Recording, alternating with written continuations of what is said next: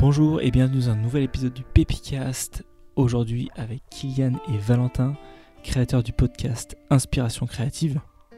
Et à côté de ça, Valentin est également l'auteur de deux livres, dont le dernier Expédition créative. Alors aujourd'hui, on va évidemment parler d'inspiration et de, création. Et foncez, vraiment foncez sur, euh, sur leur podcast Inspiration créative parce qu'ils sont vraiment dans une, démarche de qualité, euh, d'amélioration perpétuelle, et ils ont des invités très très impressionnants. Donc voilà, je vous le recommande chaudement, et je vous laisse sur l'épisode avec Kylian et Valentin. Merci d'être là tous les deux. Merci de nous inviter. C'est un grand plaisir. Et bah si vous pouvez commencer par vous présenter. Je voudrais m'excuser pour ce nez enrhumé de ce soir. Donc euh, merci à tous les éditeurs qui m'excuseront pour, euh, pour nez. Et j'en profite pour me présenter.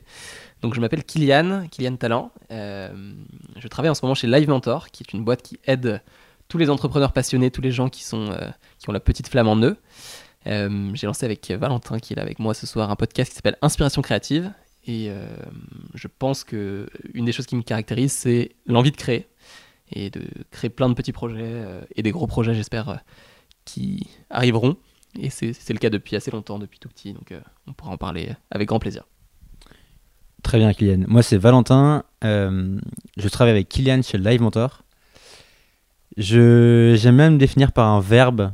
En fait, j'ai écrit deux livres, mais j'ai du mal à me considérer comme auteur. J'ai un espèce de syndrome un peu de l'imposteur, ou je sais pas comment on peut appeler ça, mais auteur, ça paraît un peu pompeux. je ne suis qu'un modeste euh, artisan qui travaille tout seul le, soir chez lui dans le noir. Donc j'ai écrit deux livres et on a fait le podcast avec euh, Kylian, donc Inspiration créative. Euh, voilà, voilà pour ma petite présentation. C'est une très belle présentation. Je, suis d'accord. Du coup, vu qu'on peut commencer par parler du coup du podcast. Ouais, si tu veux, avec plaisir, ouais. Donc pourquoi, euh, pourquoi vous avez dit, il nous faut, on veut lancer un podcast. c'est quoi le but? Est-ce que c'est un projet qui est, vous dites, on veut faire une saison, on veut atteindre un objectif, ou c'est à voir Je vais reprendre un peu ce fil rouge qu'on a, qu'on a évoqué au tout début. Euh, peut-être que ce sera un fil rouge euh, qui durera tout l'épisode, mais en tout cas, commençons par ça. Avec Valentin, on aime tous les deux créer des choses, parce que c'est ça qui nous épanouit, qui nous stimule et qui, on va dire, qui nous challenge au quotidien. En tant que créateur, on se pose, je pense, beaucoup de questions sur tous les sujets, euh, comment créer, comment réussir, si on peut définir ça, comment expérimenter pour trouver sa voie, comment avancer sur la route, sur notre route. Je suis arrivé vers Valentin il y a à peu près six mois, je savais que Valentin écrivait un livre euh, sur la créativité, sujet passionnant. Et ça collait parfaitement avec mes questions du moment. Moi, j'avais envie de lancer ce format qui me plaisait bien, ce format audio. J'aime bien écrire, mais je suis pas un aussi bon écrivain que Valentin. Et j'avais envie de tester des choses, d'expérimenter et de répondre à mes questions. Donc, je me suis dit, euh, je vais lancer un format podcast euh, qui va s'appeler Inspiration créative. Et j'ai dit à Valentin, est-ce que tu veux me rejoindre là-dessus? Ça correspondra pas mal avec la sortie de ton livre. Allons, allons parler de créativité avec les meilleurs. Moi, je suis un peu un passager dans ce projet-là. C'est surtout Kylian qui a, qui a initié toute la, dynamique, qui a trouvé les invités et qui a fait en sorte que ce projet existe. Moi, c'était un, un, plaisir de, de faire les interviews avec lui et de rencontrer les personnes qu'on a rencontrées. Là, au moment où on enregistre, on a fait trois épisodes. Il y en a huit en tout qui sont déjà prêts. Et on a fait des rencontres euh, assez, assez incroyables. Des personnes que tu regardes en disant euh, c'est dans 20 ans, je peux être lui, euh, c'est un rêve. Donc c'est vraiment trop cool. Et oui, ce, podcast, il vient d'abord de l'envie de créer des choses et d'expérimenter un format qui est à la mode, disons-le, et qui nous intéresse aussi, intéressait aussi d'expérimenter, qui est pas très coûteux, facile à mettre en place et qui permet de rencontrer des gens. C'est le gros intérêt du podcast, c'est que tu as un prétexte pour rencontrer des gens et pour euh, aller chez des gens que jamais, chez qui jamais tu ne pourrais aller autrement. On fait pas de, on fait pas de, de teasing prématuré, mais effectivement, il y a des gens qu'on a rencontrés qui sont, qui sont vraiment géniaux. Il y en a qui sont déjà sortis et qui, sont, qui ont des leçons de vie énormes à transmettre. Donc ça, c'était un plaisir. Et il y en a d'autres encore mieux qui arrivent. Euh, un petit point que je voulais rajouter, Valentin, c'est quelque chose que tu dis pas mal dans ton livre euh, Expédition créative, qui est, on l'a fait au départ sans prétention, avec l'idée de se dire, on va donner le meilleur de nous-mêmes, et surtout, on va tester un format qui nous plaît, en se disant, on ne sait pas à quel point ça peut devenir ensuite, entre guillemets, professionnel, mais on sait que on va le faire à fond et on va se donner la chance d'expérimenter et ensuite on verra ce que ça peut donner. Commençons simple. On a, acheté, euh, je sais pas, pour aller tout casser pour 100, 150 euros de matos. Et si on voit qu'on est effectivement dans le vrai et que dans le vrai surtout avec nous-mêmes en termes d'alignement et de ce qu'on y trouve et de ce qu'on à quel point ça nous stimule, bah, on ira à l'étape suivante et on aura validé qu'on est prêt à faire à la fois bah, le plaisir que ça peut donner mais aussi la souffrance parfois de, projets que tu peux faire. C'est pas juste euh, le, plaisir de rencontrer des gens ouf, ça l'est effectivement, mais c'est aussi est-ce que tu es prêt à endurer euh, tout ce qui peut être dur pour, euh, pour le faire et le temps que tu passes à monter, le temps que tu passes à, à en chier pour trouver des invités, le temps que tu passes à, imaginer tout plein de solutions pour le faire. à se lever le matin, parce qu'en gros, on, a, on a un job, donc on faisait tous les interviews à côté. Donc c'était soit le soir, soit le matin très tôt. Donc il faut quand même être déter pour le faire.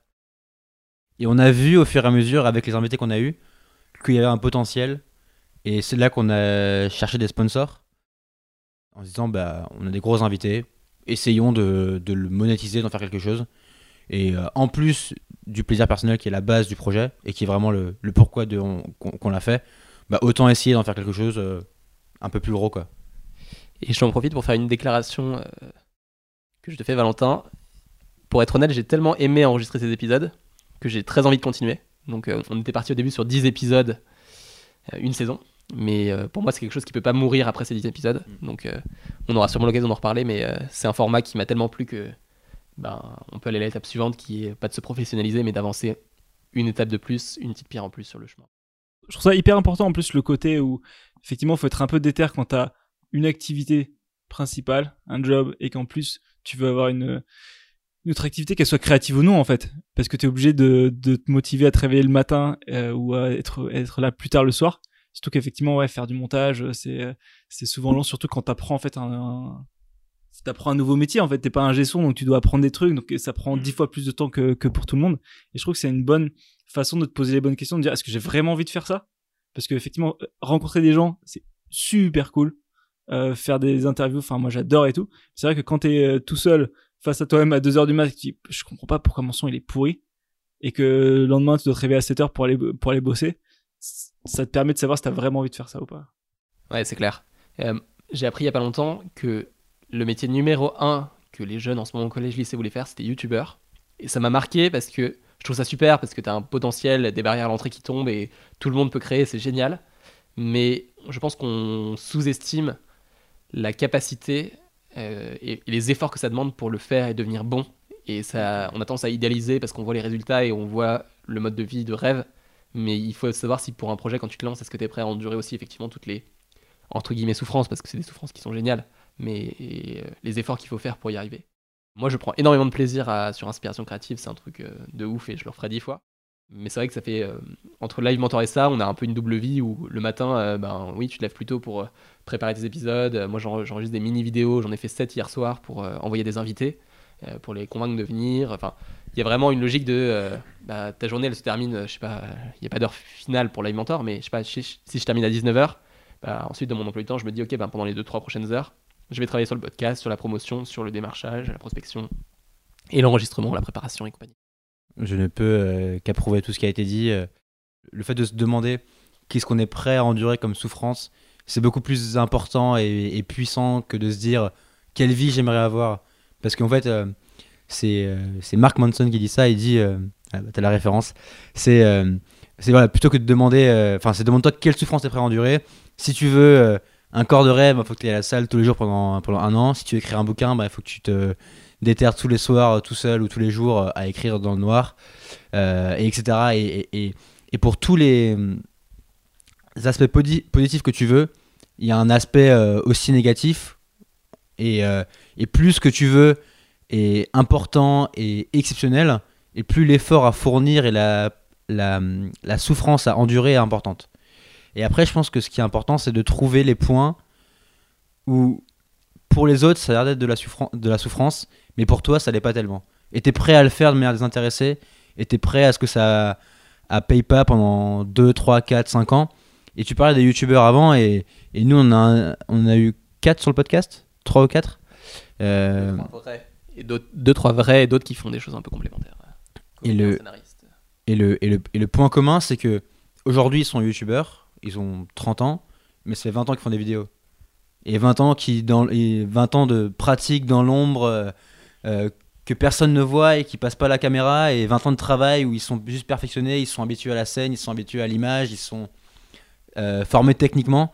Et ça, il faut être prêt à le faire, sinon euh, t'as aucune chance d'arriver à leur niveau. Quoi.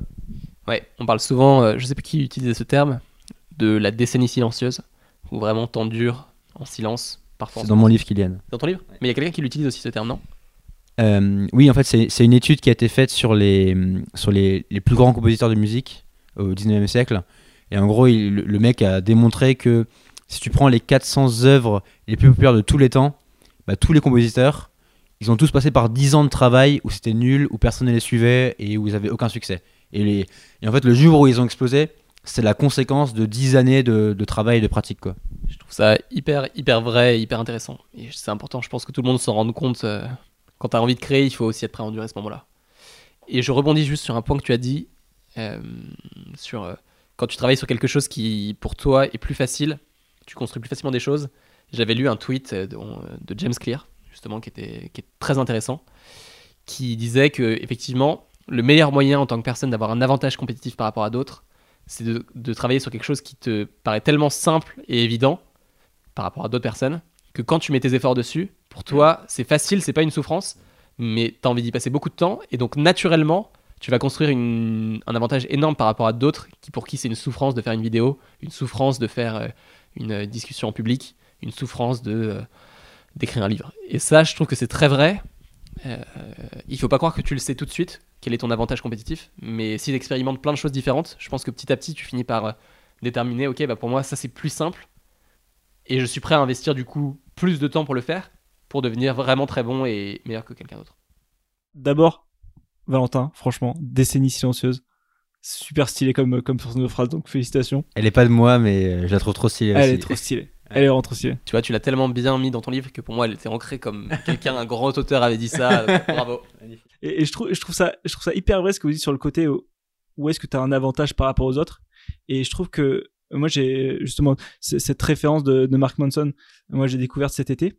Et, et je trouve ça hyper intéressant de se dire, parce que j'avais souvent réfléchi au fait de me dire dans quel domaine est-ce que j'ai un avantage par rapport aux autres? Euh, Il y a des gens, ils parlent mieux, il y a des gens, ils écrivent mieux, etc.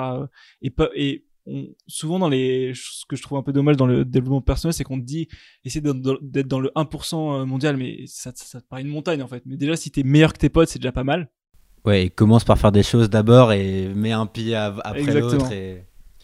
Et quand tu penses, si tu es déjà dans le 1% en France, je veux dire, ça demande. Est-ce que c'est si compliqué que ça? Non. Je pense que si tu es régulier et que tu t'imposes une certaine discipline, bah en quelques années, je pense que tu peux être dans le 1% et faire une différence qui est, qui est déjà conséquence, conséquente. Déjà, si tu te dis, donc par exemple dans ton cas, Gaël, tu lances un podcast, regarde le nombre de, regarde 100 de tes amis, et sur 100, combien a lancé un podcast Tu es peut-être déjà dans le, 100 dans le 1% de tes amis. Donc, euh, si je dis pas d'annerie en, termes de mathématiques, proportionnellement, tu es déjà dans le 1% en France qui fait des podcasts. Donc, tu te distingues déjà, tu vois. Donc, ce qui est encore plus dur, c'est d'aller encore plus loin, bien sûr. Mais c'est déjà une. faire des choses uniques et essayer d'être différent et de se différencier avec euh, un travail qui mérite d'être remarqué. Je trouve que c'est déjà un super premier pas dans l'esprit de création et, et l'envie de se différencier et d'avancer. Je suis tout à fait d'accord avec ce que vous dites le côté où ouais et la- et l'approche que vous avez avec votre podcast hein, le, côté où tu te dis bah je me je me mets pas de barrière je commence comme ça et puis après on fera étape par étape. Et sur le côté euh, Mark Manson je trouve je trouve que ce qui est intér- intéressant et à laquelle j'avais jamais pensé c'est le fait de se dire où est-ce que tu as un avantage comparatif dans la souffrance en fait? De se dire bah moi je me rappelle vraiment en prépa bah ça il y avait des gens ça leur coûtait rien de pas sortir pour bosser en fait. Et t'en as d'autres pas euh, pas aller en boîte le week-end ça leur coûtait mais un truc énorme en fait et du coup là tu te dis bah juste même sans être meilleur il y a des gens leur avantage comparatif c'est juste de dire bon bah je suis ok pour euh, pas me payer euh, des fringues de luxe je suis ok pour pas sortir etc et ça te donne un avantage pour pouvoir créer faire d'autres trucs Complètement. Et, le, sous-jacent à ça, c'est qu'il faut apprendre à se connaître soi-même. C'est un truc qui revient tout le temps, dans tous les conseils partout, mais c'est, c'est capital parce que si tu, si tu passes aucune minute de ton temps à te demander qui t'es, ce que t'es, mais si tu passes pas du temps à t'observer personnellement, tu comprends pas ce qui te correspond et surtout ce qui te correspond pas et les choses sur lesquelles euh, bah, faut, pas- que tu te concentres quoi. Et, et- et tu gagnes du temps et tu es plus efficace et tu te concentres sur les bonnes choses. Quoi. Et je trouve qu'il y a dans, un peu en France, dans l'inconscient collectif, cette logique de se connaître soi-même. On a l'impression que c'est, euh, il faut se regarder, euh, l'introspection c'est important, etc. Mais je pense qu'encore plus pour être dans l'action et apprendre à se connaître, le mieux c'est d'expérimenter. C'est de voir, euh, de tester des choses, de faire des choses, d'avancer. Et, euh, et souvent on se dit, on a trop tendance à se dire, euh, tu débutes ta carrière, tu finis tes études, il faut commencer par le bon boulot, tu veux faire carrière, mais je trouve qu'aujourd'hui ça a de moins en moins de sens par rapport à ce qu'on nous disait avant. Jusqu'à 30 ans, tu peux te permettre de tester 5-10 métiers différents, ton CV il va pas en pâtir pour autant. Mais par contre, si à 30 ans tu sais, tu as expérimenté suffisamment pour savoir un peu plus qui tu es et vers quoi tu veux aller, c'est un bonus énorme et ça te laisse 30 ans de plus pour ensuite euh, éclater le game. Je suis tout à fait d'accord. Et je trouve qu'effectivement, le côté. euh, Enfin, je, suis d'autant plus d'accord que j'avais ce débat là-dessus euh, avec, avec, Eline. Donc, voilà, Eline, merci Kylian d'avoir plié le débat pour moi. Mais je trouve que il y avait justement un exemple dans un, un des mecs dont parlait Tim Ferriss, où c'était un mec euh, de l'armée, où il disait en gros, euh, notre supériorité dans, l'aviation, c'est que nos, nos avions sont plus maniables. Et donc, en gros, il disait, le temps que l'avion ennemi puisse faire un demi-tour, toi, t'as pu faire un zigzag, en fait.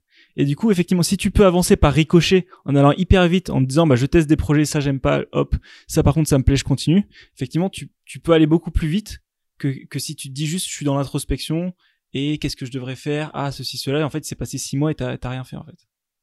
Je suis complètement d'accord, mais je ne dénigre pas pour autant l'introspection. euh, je trouve que c'est super important de- d'essayer de se questionner et de- d'avancer et je le fais moi-même beaucoup.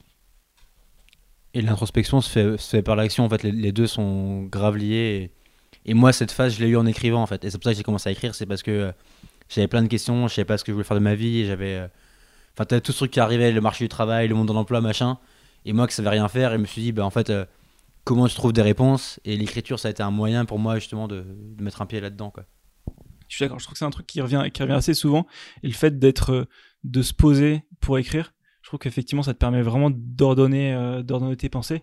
Et je, suis- je suis aussi effectivement d'accord. J'ai été un peu extrême sur le côté introspection. Mais c'est vrai que le côté où je trouve que c'est un skill, une compétence maintenant d'être capable de se poser et, et d'être un peu seul avec soi-même, ne serait-ce que 5 minutes. Mais rien que le fait de se poser la question de ce qu'on veut profondément, de qui on est, de où on veut aller, on est déjà dans le dans, 10%. dans les ouais dans les 5% des gens euh, parce que personne ne fait ça parce que tu avances dans la vie et en fait je sais pas si c'est bien ou si c'est pas bien tu vois euh, là on va partir sur un débat métaphysique mais est-ce que les philosophes sont heureux? Pas tous. pas tous, et beaucoup sont très malheureux parce qu'ils se rendent compte que la vie n'a aucun sens et parce que, euh, ben en fait, ils se rendent compte qu'ils vont mourir et voilà.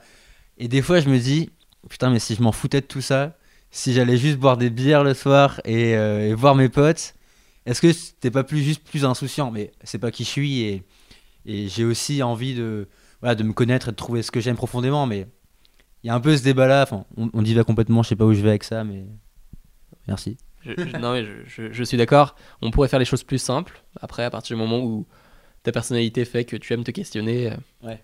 je, autant y aller à fond et, et avancer et s'entourer de personnes qui aiment aussi se poser des questions et, Mm. et avancer et se stimuler ensemble. Je voudrais juste rebondir sur un autre truc que tu as dit qui était très intéressant. Euh, Gaël nous dira si on divague trop, il nous, il nous recadrera comme il faut.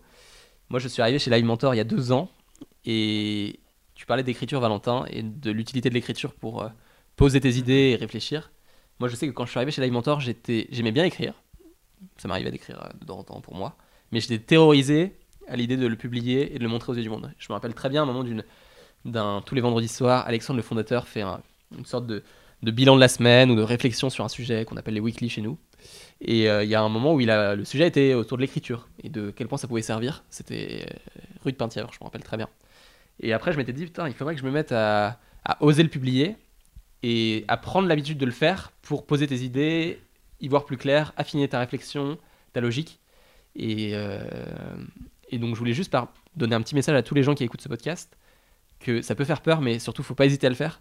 Euh, je, je dis pas que je le fais tout, le temps, je le fais pas toutes les, toutes les semaines, mais je le fais plus qu'avant et surtout, j'ai plus peur de montrer aux yeux des autres ce que je fais, euh, que ce soit de l'écriture, le podcast ou autre.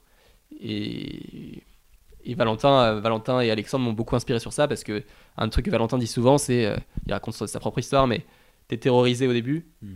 Euh, T'as l'impression que les gens font attention, mais la plupart s'en foutent.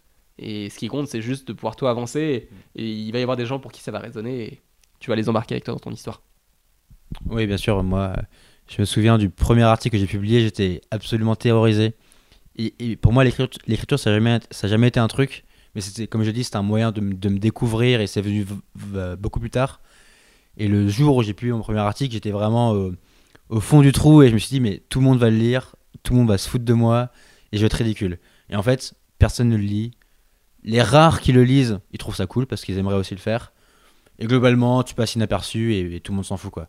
Et, et ça m'a conforté dans, l'idée de me dire euh, fais des trucs pour toi t'occupe pas des autres c'est facile à le dire et c'est hyper dur à appliquer mais euh, mais je me suis aussi rendu compte que à chaque fois que tu publies un truc c'est de plus en plus simple t'as toujours un espèce de petit truc euh, ah ouais putain j'ai publié ça mais dès que tu publies tu, deviens plus résistant tu deviens antifragile et tu t'habitues à la douleur. Je trouve ça hyper important. Moi, il y, a- une phrase qui m'avait pas mal, aidé sur le fait d'a- d'appuyer sur le bouton publier, push.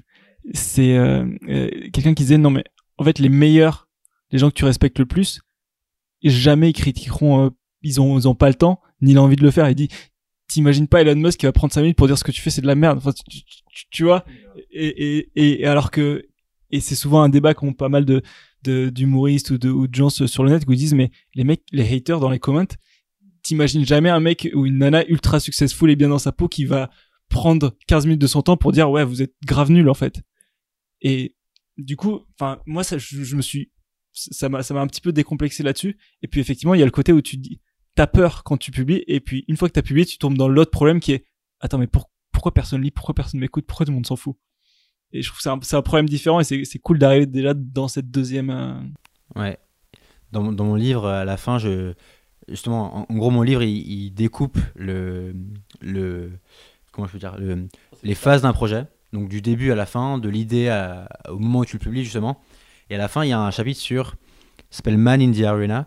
C'est euh, Roosevelt, président américain, qui fait un discours à l'Assemblée française euh, 1920. Et le discours s'appelle Man in the Arena. Et il parle des hommes qui font des choses.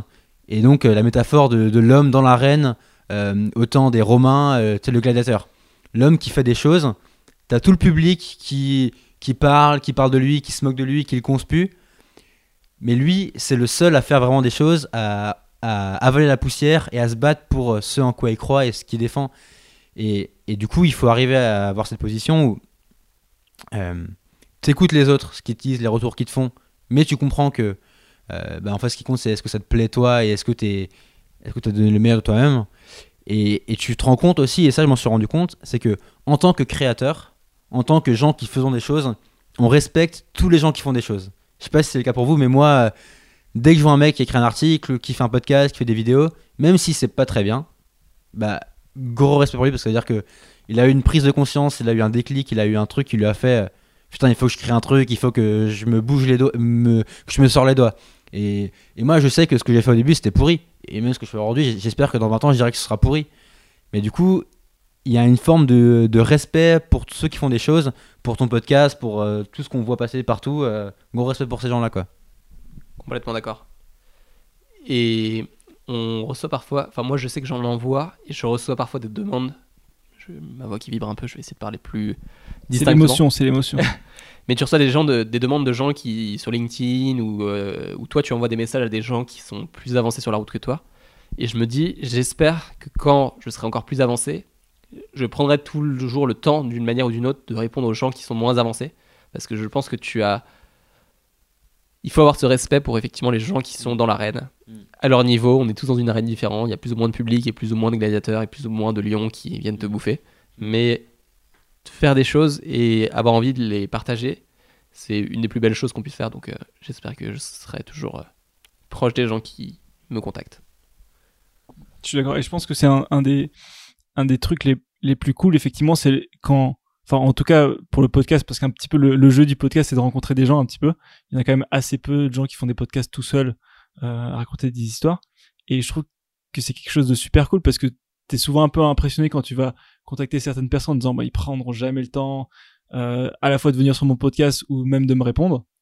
Et je trouve que, enfin moi j'ai été hyper surpris en fait par justement le, le fait que tu dis.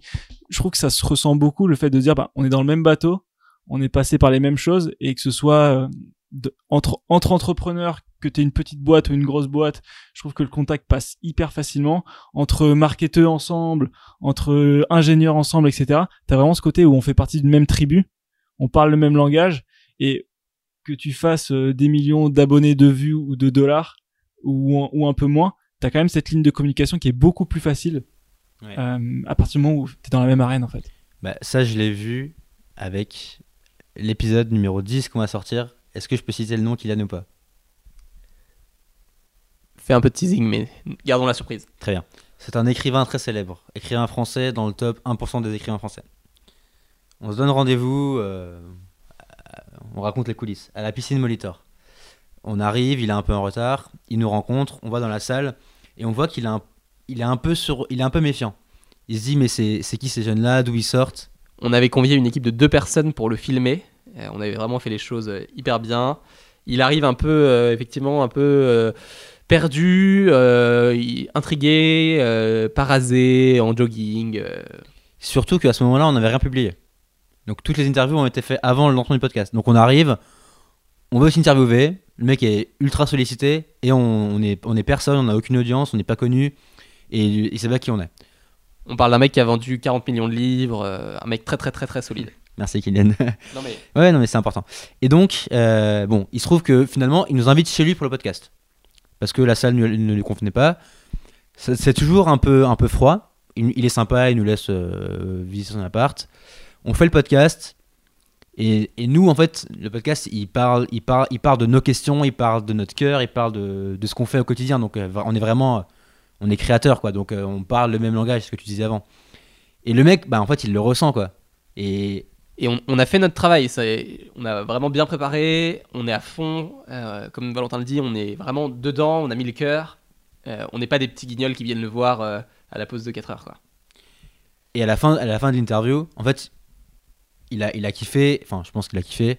Et il a été hyper sympa avec nous. On, a, on est resté parler une heure avec lui. Et tu vois, au début, il était hyper froid. Et à la fin, il était. En fait, il a vu que ça nous passionnait profondément, qu'on s'intéressait vraiment à lui et que c'était des questions qu'on se posait nous. Tu vois, il nous a offert des livres. euh, il nous a ou- ouvert son adresse pour avoir d'autres invités. Enfin, c'était incroyable, quoi. Et, juste le fait de. Et entre lui et nous, il y a un écart. euh, tu vois, ça fait 40 ans qu'il est dans, l'industrie. 40 millions de livres, j'en ai vendu même pas 1000, tu vois. Tu vois, l'écart, il est colossal. Et, et le mec a pris le temps de nous parler, il a pris le temps de nous, nous offrir des trucs, de nous, limite, si on pourrait le revoir, il dirait oui, je pense. Moi, il m'a proposé de revenir chez lui, de lui amener, enfin, de discuter, de lui amener des BD que j'avais aimés. Il nous a mis dans sa, enfin, à la fin de l'épisode, on était dans sa bibliothèque à parler avec lui. C'était, honnêtement, c'était magique, aussi Mm. bien que l'épisode. Euh, il nous a questionné sur notre vie, euh, il nous a dédicacé des bouquins euh, naturellement. Enfin, c'était vraiment très, très proche, très intimiste, et tu sentais qu'il y avait un, un avant et un après l'interview. Et je, je trouve que c'est effectivement c'est un truc qui est qui est magique parce que t'es un peu ouais t'es un peu comme un gosse à Disneyland et t'es en mode euh, surtout voilà là où là où c'est spécial c'est fait parce que si t'es dans un domaine différent tu dis bon je vais parler à une star mais euh, c'est quand même un domaine différent donc c'est cool de lui parler c'est intéressant mais c'est quand même quelque chose de différent. Mais quand c'est de la création et toi aussi t'es dans la création si c'est un écrivain qui parle à un écrivain ou un entrepreneur qui parle à un entrepreneur t'as ce côté là aussi magique de se dire ah ouais effectivement euh, tu te projettes et tu dis c'est ouf de, de, de, de pouvoir lui parler. Et effectivement, en termes de moments, je trouve que ça fait partie de la beauté du podcast de pouvoir vivre ce genre de choses. Du coup, je voudrais parler un petit peu effectivement de la façon dont vous euh, travaillez en mode artisan votre podcast parce que je trouve que euh, vos à la fois vos contenus sont très bien, vos, votre communication est ouf, les visuels sont, sont magiques. Euh, je trouve que, enfin, ça se sent en fait que vous mettez le petit 1% en plus, voire 10% en plus pour euh, sur la qualité ça je trouve ça je trouve ça super cool Euh, le fait de la façon dont vous euh, contactez euh, les, les les les gens que vous allez interviewer parce que voilà c'est un game où tu dois te démarquer effectivement comme tu dis quand t'as quelqu'un qui est ultra sollicité la qualité de ton message en fait c'est pas juste hey coucou machin il, faut se démarquer. Donc ça j'aimerais bien en parler. Mais avant on a fait allusion à ton livre mais on n'a pas parlé directement de ton livre Valentin. Donc si, si tu pouvais nous parler un petit peu de ton livre. Ouais, bah, mon livre, donc c'est mon deuxième livre, s'appelle Expédition créative. Je l'ai publié le 23 octobre euh, 2019. Bah, en fait, il s'adresse à tous les gens qui font des choses, euh, que ce soit bah, du podcast, de la vidéo, de l'écriture, euh, toute forme d'art, même une boîte. Je considère que ça demande de la créativité et c'est une, une forme d'art. Et l'idée, c'est que euh, le livre joue un peu le rôle d'une boussole, d'un livre de chevet du créatif. Donc, euh, j'en ai parlé un peu avant, mais l'idée, c'est que moi, je vous accompagne du début, donc de l'idée initiale, de ce, moment où tu dis putain, euh, il y a cette idée qui m'obsède et j'ai envie d'en faire un truc, jusqu'à la fin, le moment où tu le publies, le moment où tu affrontes tes peurs, où tu as peur du regard des autres, tu as peur de, d'avoir fait un truc nul, et tout ce qui se passe au milieu, qui pour moi est même plus important et dont on parle assez peu, à savoir, euh, bah, en fait, quand tu es tout seul chez toi le soir, euh, que tu es au milieu du projet, ça fait six mois que tu es dedans, tu aucun résultat, que tout le monde s'en fout de ce que tu fais, et que tu dois quand même continuer à avancer, sinon le truc ne sortira jamais. En fait, un livre, c'est ça. Un livre, c'est. Euh, moi, pendant six mois, j'étais tous les soirs et tous les matins avant mon taf, tout seul chez moi, en pyjama, en calbute, à écrire euh, sur mon, bureau, tu vois. Et là, euh, il faut avoir une. Et, je peux divaguer longtemps là-dessus, mais il y a un concept de se comporter comme un professionnel qui, pour moi, a été vraiment clé dans mon parcours de créateur. C'est de se dire je n'ai aucune excuse. Ce que je sors, ça dépend de moi, d'une certaine mesure. Ensuite, une fois que c'est sorti de moi, en fait, il y a la partie publique, euh, réaction qui ne dépend plus de moi. Il faut, ça, faut l'accepter. Mais le fait que ce, projet euh, vienne à la vie ou pas, bah, ça dépend de moi. Ce qui compte, c'est que je sois régulier tous les matins à mon bureau, que je me donne aucune excuse, et que quoi qu'il se passe, moi, j'écris mes 500, mes 1000 mots, mes 2000 mots tous les jours. Et en fait, à la fin, le projet va avancer, il va sortir. Et ça, ça a été hyper important pour moi. Euh, et en fait, voilà. Donc, moi, je parle dans le livre, je parle de tout ça. Euh, Kylian l'a lu, donc il pourra peut-être dire un petit mot dessus, mais je termine juste. Et, euh, et voilà, donc il s'adresse vraiment à tous les gens qui font des, des- projets, peu importe la forme. J'essaie d'être le plus inclusif possible dans, dans, dans ce que je décris et de traiter de tous les sujets, à la fois de la lutte contre euh, bah, ces démons, ces peurs, ces doutes, parce que c'est hyper important quand tu crées des choses. La partie marketing, comment tu mets en avant ton projet. La partie, euh, bah, qu'est-ce qui se passe ensuite, une fois que c'est publié, comment tu comment avances, comment tu continues, etc. J'en profite pour faire une euh, revue honnête et sincère. Très bien. Euh, moi, j'ai participé à la relecture du livre avant qu'il sorte. Et honnêtement, je le dis à tous les auditeurs de ton podcast, Gaël, c'est une, une vraie pépite. J'avais lu le premier livre de Valentin et je trouve qu'il y a c'est le jour et la nuit, euh, ça va vraiment beaucoup plus loin, c'est super abouti, il y a des très très bonnes idées. Je me suis reconnu euh, des centaines de fois dans la lecture, donc euh, au-delà de mettre une, une note 5 sur 5 sur Amazon, euh, j'en profite ici pour dire c'est vraiment quelque chose d'utile. J'en ai acheté 10 exemplaires pour le partager à tous les gens que je vais rencontrer dans ma vie qui créent. Cet homme est fou. Non, ça, ça vaut vraiment le coup, c'est une super, c'est une super lecture et c'est un super livre de chevet, une boussole pour les créateurs passionnés. Bah, merci beaucoup Kylian, c'est touchant comme, euh, comme, comme réponse, enfin tu me l'as déjà dit, mais Et c'est honnête et impartial. bah, merci beaucoup. Et partial du coup. C'est Impartial, impartial dans le oui, sens oui. où je, je choisis de le dire euh, sans que tu Très bien. aies, euh, Très bien, mis très un bien. peu de vin ou... Merci, merci beaucoup. Mais voilà, donc voilà l'idée du livre. euh, et moi, c'est des sujets qui me. Tu vois, J'ai j'ai fait un article pour expliquer co- pourquoi je l'ai écrit. Et c'est des sujets qui me tiennent à cœur et, et que je que j'ai en trame de fond de, de ce que je réfléchis depuis plein d'années. Et, euh, et je voyais qu'en parlant à Kylian, en parlant à plein de créateurs, en allant à la rencontre d'autres créateurs, que on avait tous les mêmes questions, on partageait tous la même aventure. Et, euh, et j'avais envie d'écrire un livre voilà, qui, leur- parle. Je, trouve, enfin, je, trouve ça hyper, hyper intéressant ce, côté-là parce que je trouve effectivement, comme tu le dis, il y a le côté créateur au sens propre où tu dis, moi, je suis un écrivain, j'essaie d'écrire mon livre, mais quel que soit ton projet, tu peux avoir les mêmes doutes, les mêmes peurs et au final, de l'extérieur, c'est le même truc. T'es assis le matin et t'es assis le soir à ton bureau ou à ta pause déj et tu dois faire ce que tu dois faire. Si c'est chanter, c'est chanter. Si c'est créer ta boîte, c'est créer ta boîte. Et je trouve que effectivement, à chaque étape, comme tu dis, avant de se lancer, le projet peut mourir parce que tu peux dire j'y arriverai jamais, qui je suis pour le faire, etc. Au milieu, tu peux dire tout le monde s'en fout, bon bah vas-y, euh, j'arrête. Et comme tu dis, si je suis pas pro, bah je me dis bon bah voilà, j'y vais pas. Et effectivement, et juste avant, ce dont tu parlais, Kylian, hein, juste avant d'appuyer sur le push de publier, tu peux dire ah non, euh, je, peux pas, c'est nul. Exactement. Et, je trouve ça hyper intéressant parce que souvent quand on se lance dans un projet, en général, t'es un peu tout seul parce que t'es pas vraiment dans, dans, dans c'est pas vraiment ton réseau qui fait exactement ça, c'est un truc que tu veux faire à part.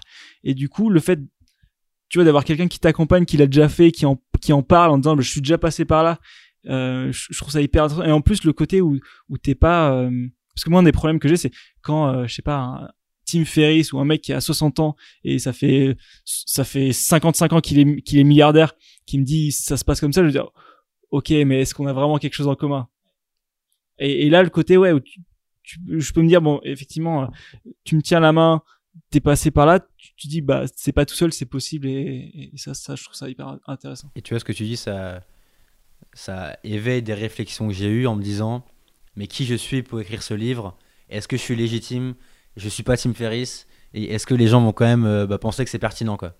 Et, et peut-être que ça l'est pas, et peut-être que je suis, juste une merde, mais, mais, mais en tout cas, voilà, j'ai eu envie de. Moi, ce qui m'intéresse, et d'ailleurs, dans tout ce que je fais, et je pense que c'est pareil pour Kylian et c'est pareil pour toi aussi, c'est une idée de partager le processus et partager le chemin. Et ce qui est hyper important, c'est Ok, je sais que tout ce que je fais n'est pas parfait. Je sais que je peux progresser. Et d'ailleurs, je travaille pour progresser. Mais ce qui m'intéresse, c'est de partager ce truc-là, ce, ce- ce processus, ce chemin que je parcours. Parce qu'au fond, c'est ça qui est intéressant. Entendre un, mil- un milliardaire parler et dire Ah, moi, j'ai créé ma boîte il y a 20 ans et c'était comme ça. En fait, ça t'apporte pas vraiment de clés. Par contre, suivre un mec, l'évolution d'une personne pendant 5, 10, 15 ans et la voir partir de rien et qui chaque, chaque semaine, chaque mois raconte ce qu'elle vit, ses réflexions, ses pensées, ses avancées, ça c'est incroyable je trouve. Et un bon étalon, je pense, pour juger de la qualité de ton travail et de ta progression, c'est si aujourd'hui tu regardes ton travail d'il y a un an, tu trouves que tu pourrais faire mieux. Ouais. Et si dans 10 ans je regarde mon travail de 10 ans avant, je me dis, bon bah, j'ai bien progressé. Je pense que c'est le, le meilleur moyen de te dire que tu es sur la bonne voie et que tu as investi sur les bonnes choses et que chaque année apporte son lot de connaissances et d'expérience et de d'expertise pour euh, avancer un peu plus sur le chemin et, et voilà. Et peut-être que des gens vont te découvrir au, jour 1 et ils vont pas te- t'écouter pendant deux ans et, ils vont se dire ah ce mec il est quand même pas terrible. Mais s'ils te réécoutent par la suite et qu'ils se disent que qu'effectivement c'est le jour et la nuit, bah t'auras fait, t'auras fait le job et c'est parfait. Je suis d'accord. Moi, c'est un peu, c'est un peu ce que je me suis dit avec ce podcast, c'est que je me suis dit, ben, il y a des gens effectivement à qui je vais essayer de parler parce que c'est des stars maintenant, mais ce qui me ferait vraiment plaisir, c'est de, c'est de me dire, bah en fait, vous, vous, enfin, vous, vous êtes à, un- stade aujourd'hui et où je considère que, enfin, franchement, ce que vous faites en termes de qualité, c'est vraiment top. Mais t'as aussi le côté où, j'ai envie de me dire, bah, dans 10 ans, quand vous serez les Team Ferris de demain, je pourrais dire, ah bah regardez, je les ai interviewés il y a 10 ans, je le savais. Je le savais, tu vois. Et ça, ça, je trouve ça hyper kiffant de pouvoir se dire, effectivement, on est là, on est sur un chemin, et euh, t'as une sorte de télé-réalité dans la, dans la durée sur 10 ans, où tu dis, effectivement, tu partages le process, au-delà de, du, comment dire, au-delà du, du résultat final qui est le livre. Effectivement, la documentation du process, c'est hyper intéressant pour tous ceux qui sont sur le même chemin, en fait. Moi, il y a deux choses sur lesquelles je crois beaucoup en ce moment. C'est un, les effets cumulés. C'est-à-dire que si tous les jours tu mets des petits efforts en plus, que ce soit une demi-heure, une heure, le maximum que tu peux, tu peux être sûr que dans un an, ça aura pris une valeur énorme, dans dix ans, encore plus énorme. Et je peux pas avoir une certitude sur dans dix ans, je serais peut-être mort d'un accident ou, ou peut-être que je ferai d'autres choses et ce sera. je peux pas dire, mais je sais que si tu continues sur cette voie et continues à faire le, faire le travail et agir comme un professionnel, comme dit Valentin, tous les jours, dans 10 ans, il va y avoir des beaux résultats, il y aura peut-être des, des succès professionnels, des succès personnels, des succès de tous les genres. Mais c'est pour moi la seule vraie recette pour, euh, pour avancer. Et la deuxième chose dans laquelle je crois beaucoup, euh, j'ai oublié ce que c'était. Voilà. Mais je te laisse la main car tu as, tu as quelque chose à dire. Oui, euh, nos réflexions m'ont inspiré euh, un livre que je lis actuellement, c'est Profession romancier de Haruki Murakami. Là, je, je, je, je dévore des biographies d'écrivains euh, parce que ça m'inspire et parce que ça, me- ça me nourrit. Et, je lisais ça, c'était hier avant-hier. D'ailleurs, c'est marrant parce que quand j'ai ouvert le livre, j'ai ouvert pile à la page, donc petit signe du destin. C'est une citation. En gros, Murakami, il a écrit, je sais pas, une vingtaine, trentaine de livres. C'est un écrivain japonais ultra euh, talentueux et ultra reconnu pour, pour ce qu'il fait. Et donc là, il parle de l'écriture de son premier livre, euh, qu'il considère mauvais, qu'il considère comme pas abouti. Et là, la citation, c'est Je savais que mes textes n'étaient pas tout à fait accomplis, mais j'espérais qu'à l'avenir, je parviendrais à quelque chose de plus achevé. Et ça résume exactement tout ce qu'on vient de se dire. Et là, il fait, enfin, il fait trois pages juste pour expliquer que bah, tu peux pas démarrer quelque chose et être bon tout de suite. Pour être un bon artiste, il faut d'abord être un mauvais artiste et, et être un artiste tout court. Et voilà. Je suis complètement d'accord avec ça. Et je- donc j'en profite pour, euh, maintenant que j'ai retrouvé mes pensées, le deuxième chose dans laquelle je crois beaucoup, c'est la force de l'entourage. Je trouve qu'on on sous-estime souvent ça et je me rends compte en ce moment avec des gens que je rencontre qui sont géniaux. Si tu t'entoures des bonnes personnes, ça a une influence. Et, et alors, c'est pas aller chercher le, le réseau le plus fort, etc. C'est s'entourer de gens qui ont envie de faire les mêmes choses que toi, de les développer, de mettre une pierre en plus dans, la, dans le mur. Et si tu t'entoures de ces gens-là, tu as une force commune qui se crée, qui te pousse à avancer. Et, euh, et c'est le cas avec Valentin, c'est le cas avec euh, Alexandre de, de Live Mentor, et c'est le cas avec pas mal d'autres personnes qui se reconnaîtront, qui m'aident à avancer au quotidien. Et c'est le cas avec euh, tout ce qu'on fait là, les podcasts, euh, aussi bien bah, dans ce contexte-là, tu nous invites, mais les podcasts que nous on a fait euh, en partant à la rencontre de créateurs, euh, et, et ça a une valeur de dingue. Ça a une valeur de dingue.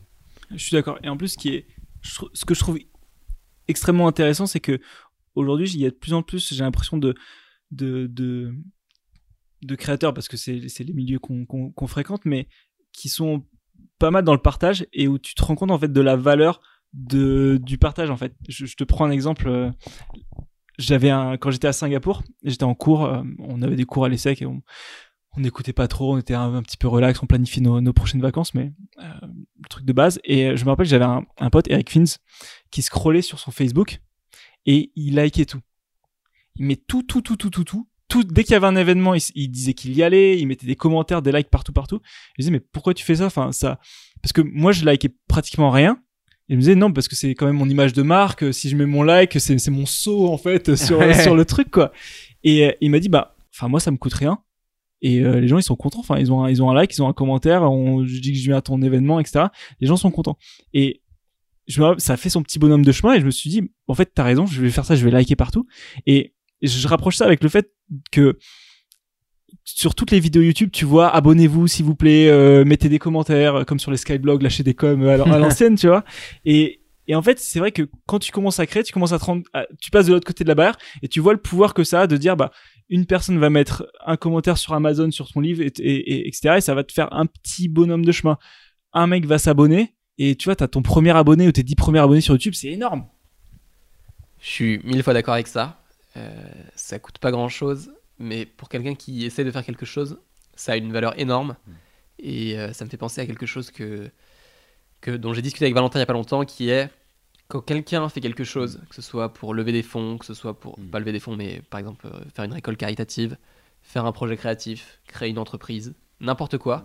Si au moment où il le fait, ou c'est la même chose quand quelqu'un tombe malade, hein, un cancer, etc. à l'hôpital, si au moment où quelque chose se passe d'important dans sa vie, tu réponds présent, tu, tu te montres et tu soutiens plus que les autres, ça a une valeur énorme dans la vie de la personne. Et je pense que on devrait tous faire ça. On a tendance à être parfois très auto-centré sur nos vies, ou à se dire, euh, ouais, effectivement, mon image de marque, euh, est-ce que je vais repartager la campagne de crowdfunding de mon pote qui lance sa campagne de, de croquettes pour chiens? Mais on devrait même pas se poser la question et se dire, mais qu'est-ce que ça te coûte? Ça te coûte rien. Tu fais un petit message gentil, mais tu, tu peux être sûr que le mec, Mm. moi je, peux te dire les noms des 7 personnes euh, qui ont partagé mon podcast quand il est sorti. Ça a une valeur énorme pour moi, euh, des gens que je remercie du fond du cœur. Mais peut-être que. Enfin, ça coûte rien de le faire, mais c'est- on- faut, faut se rendre compte de l'impact que ça a dans, dans l'esprit de la personne et dans le soutien qu'il reçoit de toi et de la valeur, l'estime qu'il a pour toi. Je suis d'accord. Et pour, pour rebondir là-dessus, il y avait, il y avait un, je sais plus si c'est des mecs de la Silicon Valley, euh, Ben Horowitz, ou enfin des, des grosses stars comme ça, qui, qui prenaient une vidéo d'un festival où t'as un mec qui danse n'importe comment. Il danse, mais vraiment, tu dis, mais le mec, il a pris toutes les drogues du monde. Et en gros, le mec étudie cette vidéo en disant, l'important, c'est pas le lanceur de projet, c'est le premier follower. Il dit, genre, regarde, regarde. Tout le monde, tout le monde le regarde en mode, mais c'est qui ce, c'est qui cet abruti, c'est la honte et tout. Et t'as un premier mec qui se dit, non, mais c'est énorme.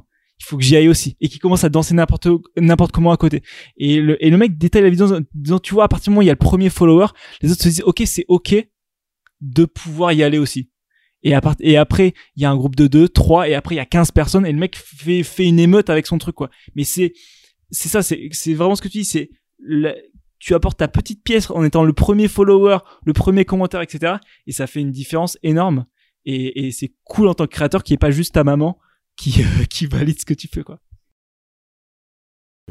J'approuve tout ça et, et plus tu passes. Et en fait, enfin, on sait que on doit pas, euh, on doit se détacher du, du résultat externe de ce qu'on fait, de ne pas regarder les nombres de likes, de pas regarder ça. Mais quand tu passes 6 mois sur un projet, tu es obligé de se dire, euh, bah, j'espère que les gens vont apprécier, parce qu'en fait, tu le fais quand même, euh, tu le fais pour toi, mais tu le fais aussi pour les autres, pour que bah, ils le consomment, ils le regardent, ils l'écoutent, ils le lisent. Et, la moindre marque de soutien, bah oui, c'est vrai que c'est incroyable quoi. Je suis d'accord. Et en plus, ça me permet de rebondir sur, sur un post, je crois, sur LinkedIn que tu avais fait là-dessus, sur le fait de se dire, bon, bah, ça y est, j'ai, publié mon bébé, maintenant il est à vous et, il faut se, détacher de ça. Et je trouve que c'est vraiment un thème qui est hyper important parce que t'as beau le savoir que ton succès, c'est pas le nombre de likes ou le nombre de zéros sur ton compte en banque, c'est tellement compliqué de, d'en sortir que je trouve qu'il y a un vrai, le, enfin, le travail après, d'arriver à gérer ça, de travailler en fait sur le fait de effectivement qu'il y ait un maximum de gens qui lisent, qui écoutent, qui voient ce que tu fais, mais en même temps en étant détaché du résultat, de dire bon effectivement mon bonheur doit pas dépendre de ça. Ouais, en fait, c'est un article que j'ai fait une semaine avant de publier le livre. Genre, je me, je me souviens très bien, j'étais chez moi un soir et on était, je sais pas, vers le 15 octobre. Donc, mon livre sortait le 23. Et, j'ai commencé à prendre mon petit carnet et, à- écrire euh, des pensées pour moi-même. Et j'écris euh, Ok, le livre sort dans, dans 7 jours, ça fait un an que je bosse dessus. Euh, et j'avais une forme de gratitude ju- pour juste le fait de l'avoir écrit et juste le fait d'avoir kiffé être euh, seul chez moi le soir. Et je me suis dit, ça, je vais pas le garder pour moi, je vais le partager et je vais en faire un article.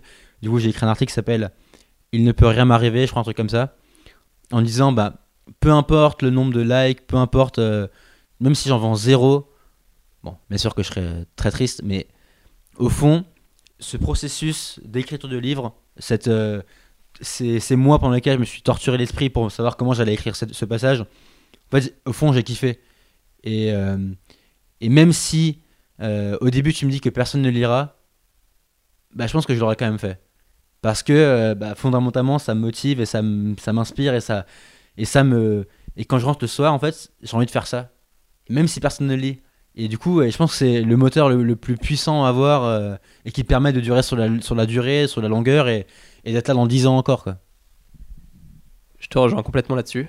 Euh, je trouve qu'on on a tendance à être très dans l'attente et être très réceptif à tous ces signaux extérieurs immédiats, et même de manière générale dans la vie, à être assez anxieux de certaines situations euh, du quotidien qui peuvent arriver, une euh, situation de crise au boulot, ou euh, des, des préoccupations euh, immédiates. Mais, Mais- tu sais que ça, ça a été euh, accentué par Facebook, Instagram et la dopamine, euh, ce besoin de toujours d'avoir des des, euh, des euh, approval, enfin des, je sais pas comment tu dis en français, mais des, ouais, des approbations des autres, des likes, etc.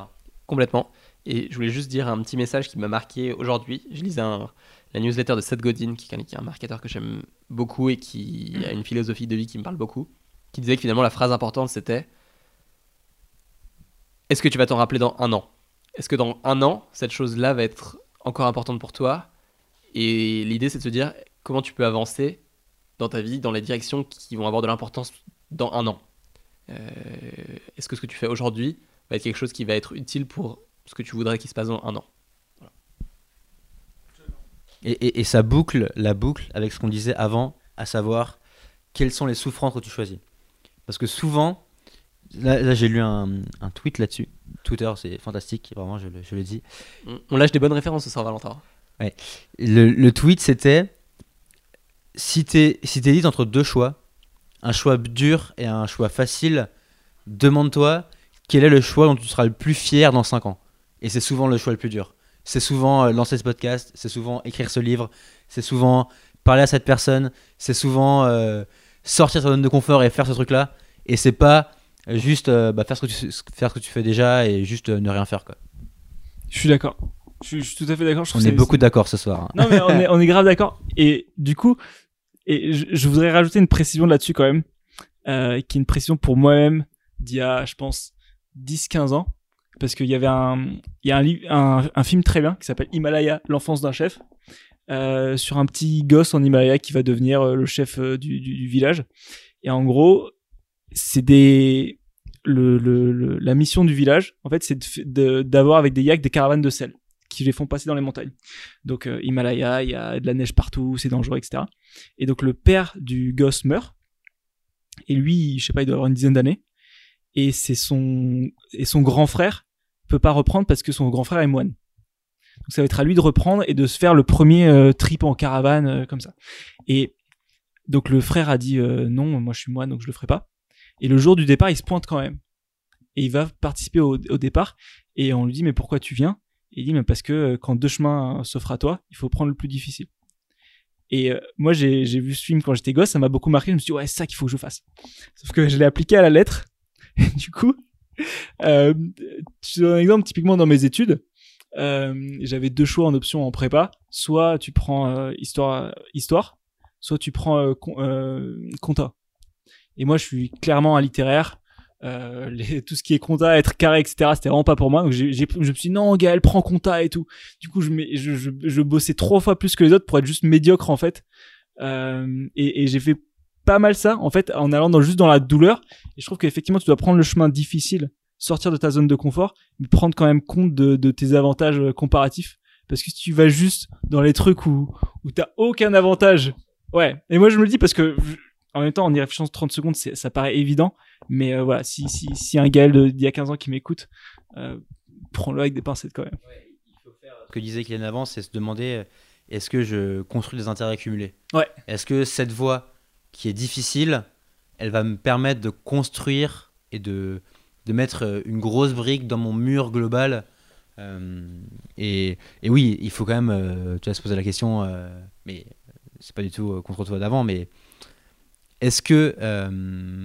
et ça, c'est souvent là pour des projets. Tu vois, quoi, écrire ce livre, lancer cette chaîne YouTube, lancer ce truc-là si tu veux créer, c'est ce qu'il faut faire. C'est ce qui est difficile, c'est ce qui est inconfortable, c'est ce qui est douloureux. Mais en fait, c'est précisément ce qu'il faut que tu fasses. Bah, justement, pour revenir sur ce côté euh, avantage, euh, enfin avantage cumulé. Enfin, ouais, ça. Comment est-ce que tu cumules ton petit travail du quotidien? Euh, J'ai une question qui est, je trouve que ce que vous faites en termes de création de contenu et de, de, de grande qualité, j'ai pas encore lu ton livre Valentin, mais il est sur ma liste et euh, je, je compte bien, je compte bien en avoir, en avoir 11 pour en avoir un de plus que toi, Kylian. Très bien, Mais euh, ça vaut le coup. ça vaut le coup, je suis sûr. Si quelqu'un en veut 12, qu'il me contacte. Exactement. Et, et du coup, le, le côté, comment est-ce que vous, au quotidien, vous, euh, vous réfléchissez au fait de, de s'améliorer? Tu vois, de se dire, euh, c'est quoi les petits gains incrémentaux ou le petit seuil? On en parlait tout à l'heure, question matérielle, euh, etc. Parce que t'as le côté où tu dois être dans l'exécution, surtout quand tu te lances en fait. Pas besoin de te dire euh, quel est le meilleur euh, type de training, quel type de bouffe je dois faire. Bah juste inscris-toi à une salle de sport, commence par y aller. Et mais après, à la deuxième étape, faut pas que tu sois totalement toujours dans le guidon parce que si- il y a un moment il faut que tu t'améliores. Du coup, comment est-ce que vous vous faites euh, de ce côté-là? Euh, je vais encore répondre par deux trucs qui me parlent beaucoup en ce moment. On est un peu sur des maximes de vie ce soir, mais c'est un peu philosophique ce podcast. euh, C'est assez plaisant aussi. Je vais essayer de me rappeler des deux cette fois, mais je commence par la première. La première, c'est pour s'améliorer, il n'y a pas mille solutions. La première, c'est de se mettre en action et être en mouvement et avancer et démarrer et faire. C'est ma première règle en ce moment et j'y crois beaucoup. Et je me rends compte que par le passé, j'étais beaucoup dans la réflexion parfois, dans penser un idéal, penser euh, l'action finale, qu'est-ce que ce sera, le résultat, etc. Et je le suis encore parce que c'est un peu mon côté, j'ai un côté un peu idéaliste, mais je me rends compte que si je suis dans l'action et que tous les jours euh, j'avance et on reparle encore des effets cumulés, il va y avoir des choses qui vont se produire et la roue, la roue se met en mouvement. Et pour le podcast, on l'a vu, t'as un effet boule de neige. Au début, c'est une petite boule et ensuite, euh, c'est ton bonhomme de neige qui se forme, etc., etc. Et on a eu des beaux invités grâce à ça et j'espère qu'on en aura encore des plus beaux. Ça, c'est la première chose. Et la deuxième chose, j'ai lu il y a pas longtemps la biographie de Phil Knight, le mec qui a fondé Nike, qui est une super biographie que Valentin m'a conseillé. Encore une fois, la, force de l'entourage dans les recommandations et dans les. euh, voilà, tout se rejoint. Euh, et il cite un colonel américain qui s'appelle MacArthur, je crois, de mémoire, qui disait You have to break the rules to be remembered. Donc, euh, il faut casser les règles pour, euh, qu'on se souvienne de toi. Et moi, je sais que je suis quelqu'un qui peut, de nature, enfin, je sais pas si on peut dire de nature, mais euh, parfois j'aime bien le consensus, j'aime bien que tout le monde se sente bien dans une équipe, j'aime bien, je suis un peu le, médiateur, etc. C'est un peu ma personnalité. Et je me rends compte que aussi, enfin, j'aime faire les choses de manière différente, donc c'est une, autre, euh, un autre angle de ma personnalité. Et pour devenir meilleur, c'est là où j'arrive à ta question, pour s'améliorer et devenir encore plus unique, il faut arriver à casser un peu les règles Et c'est quelque chose qui, que je me pose pas mal comme question aujourd'hui au sujet du podcast et même dans les projets à faire pour la suite. Comment, par exemple, inventer un format qui est encore plus différent, qui casse un peu plus les règles? Tu vois des choses super intéressantes aux US. euh, Les mecs, euh, ok, ils invitent, ils invitent dans leurs vidéos YouTube Gordon Ramsay, ils lui font goûter les piments les plus forts du monde, tu vois. Ça paraît très bête, mais les mecs cassent les règles. Tu regardes un Monsieur Poulpe qui fait ses vidéos, euh, sa nouvelle émission Poulpovision ou euh, les recettes pompettes, euh, tous ces genres de trucs. Il casse les règles. C'est comme ça qu'on se rappelle de lui. Et je disais aussi à Valentin qui me partageait hier un tweet de Loïc Lemeur, pro- entrepreneur français euh, qui a pas mal marché dans la Silicon Valley, qui en ce moment est en train de, de se tourner pas mal dans une logique euh, indigène, euh, aller dans l'Amazonie, les tribus, euh, euh, à tester des drogues et compagnie. Mais encore une fois, on se souvient aussi de lui parce qu'il casse un peu la règle, tu vois. Et je trouve ça très important d'essayer de réfléchir à comment tu peux, pour t'améliorer, essayer d'être différent et de proposer des choses uniques, tout en étant des choses qui sont euh, acceptables par euh, l'audience qui te suit. Ouais, et je vais compléter avec un, un autre truc auquel moi je pense beaucoup. C'est de, c'est l'importance de faire ce que tu sais pas faire. Avant de me lancer dans le, dans le bouquin que j'ai écrit, j'avais peur parce que je savais pas comment faire. Et, et, l'u- et l'une des règles que j'essaie de me fixer, c'est que dès que j'ai peur d'un truc, j'y vais. Parce que je sais que je vais sortir un peu de ce que je sais faire, de mon confort, et que c'est là que je vais être forcé à me débrouiller et à apprendre à nager euh, dans l'eau, quoi.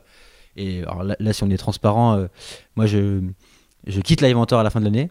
Donc euh, dans deux mois, je, je vais voler de mes propres ailes. C'est un truc que je réfléchis depuis longtemps. Mais à un moment, il faut le faire. Et même si t'es pas à 100% euh, certain de, ce que tu vas faire après, de si ça a marché, de si tu vas t'en sortir, bah, si tu le fais pas, t'es dans ce truc où tu repousses tout le temps et t'es dans un espèce de confort qui est pas très sain.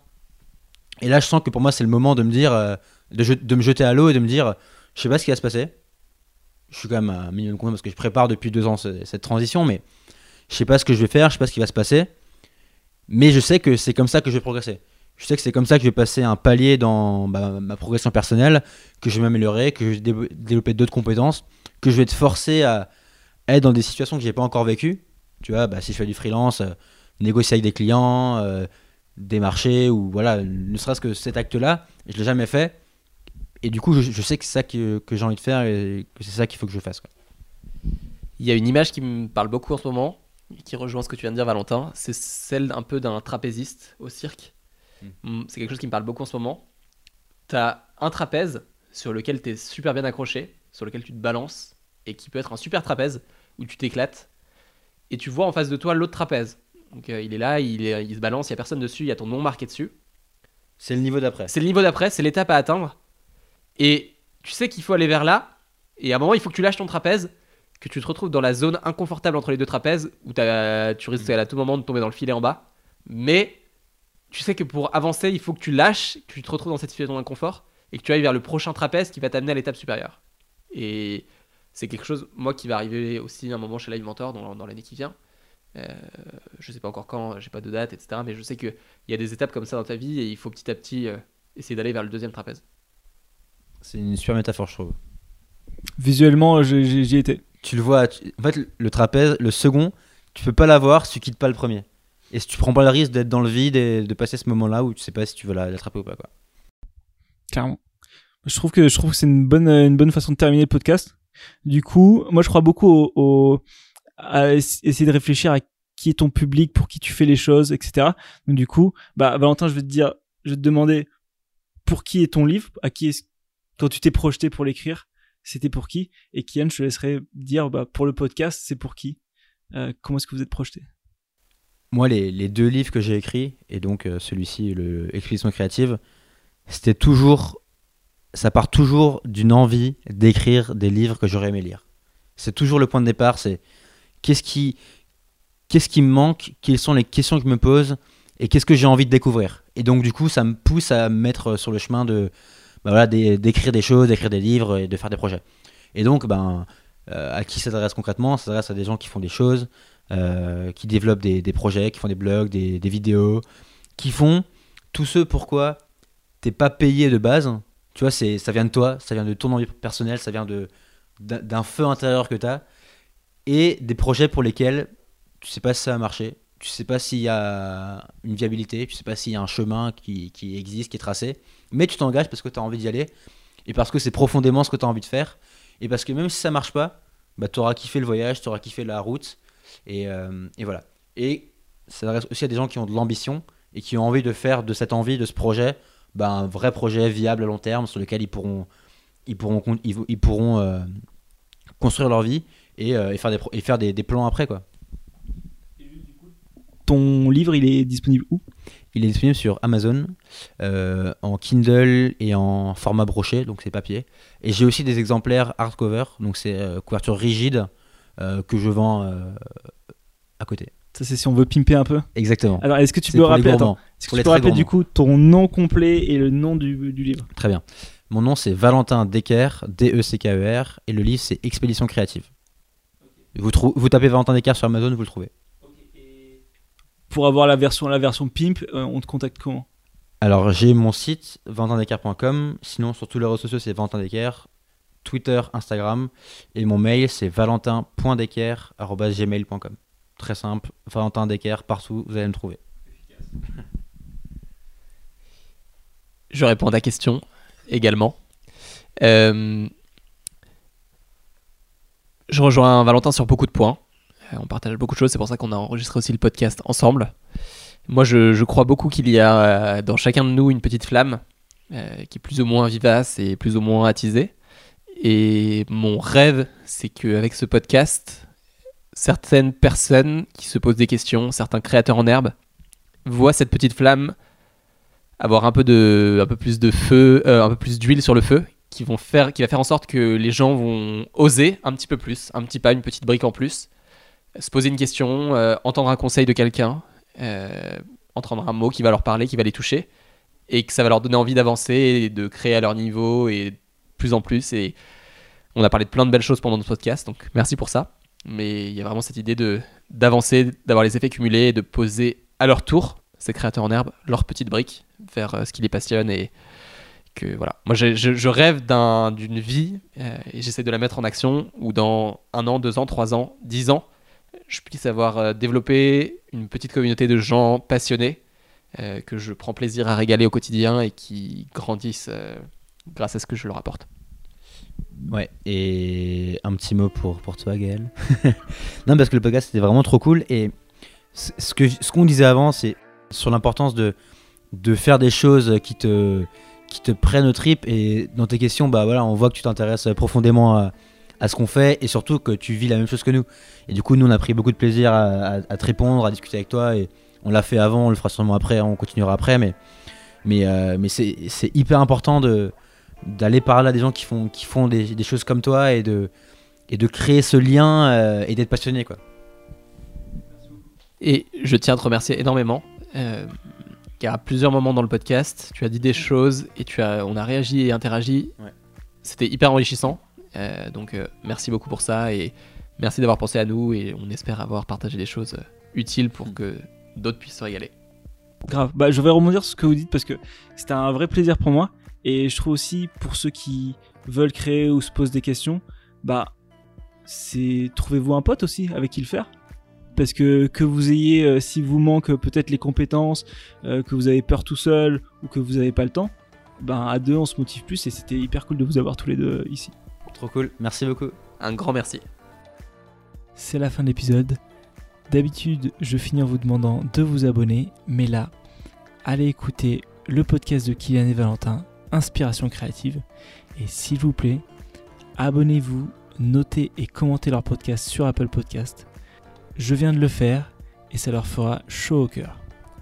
Car si vous ne pouvez pas être créateur, soyez un follower, un fan, c'est hyper important. Et n'oubliez pas aussi le livre de Valentin Decker, Expédition créative. C'est bientôt Noël. À bientôt.